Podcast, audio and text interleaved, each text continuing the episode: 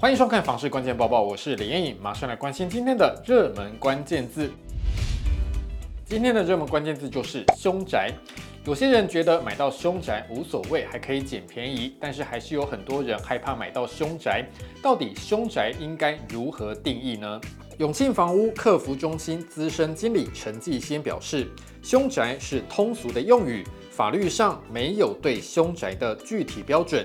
一般而言，凶宅是以房屋曾有凶杀、自杀等非自然的死亡情形来认定的。不是说有人在屋内过世就算数，也就是说，就算社区的公共区域曾经发生凶杀或是自杀事件，或是施工时不幸发生公安意外致死，都不会形成凶宅。目前比较广泛的凶宅定义是，必须要在标的物的专有部分内曾经有行凶或是有明确的求死行为。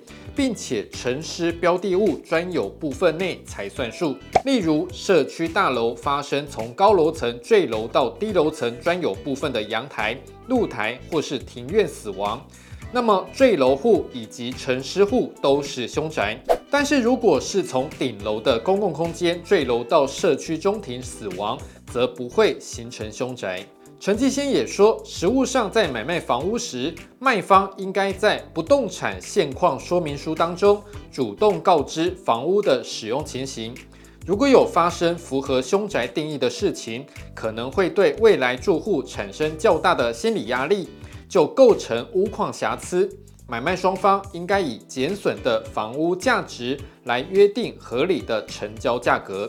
也提醒大家，凶宅的价格虽然低于行情，但是未来转手也比较困难，想要接手还是要仔细评估。今天的精选新闻，首先来看到农历七月有一些禁忌，如果非得要在农历七月来搬家，有什么样的解套方法呢？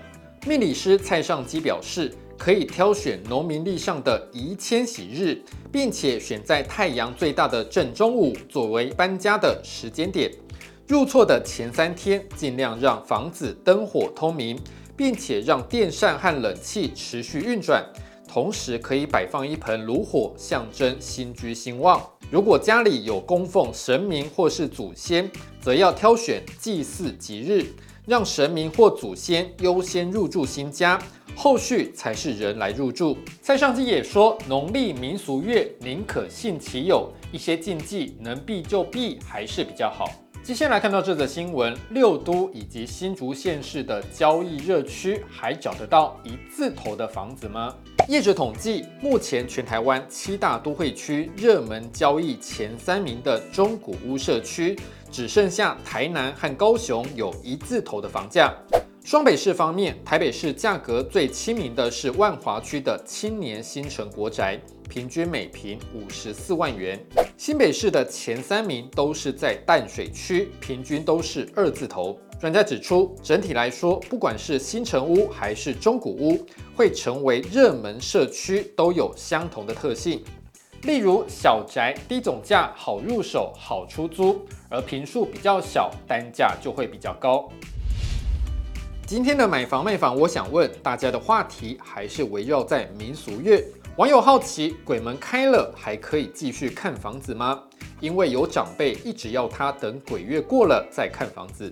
有网友说，其实就是看房子而已，没有那么可怕，只要买房子或是入厝避免就好。也有人认为看房子、买房子都没有差，只要等鬼月过再入住就好了。你对于这个问题还有什么样的看法呢？也欢迎在底下留言一起讨论。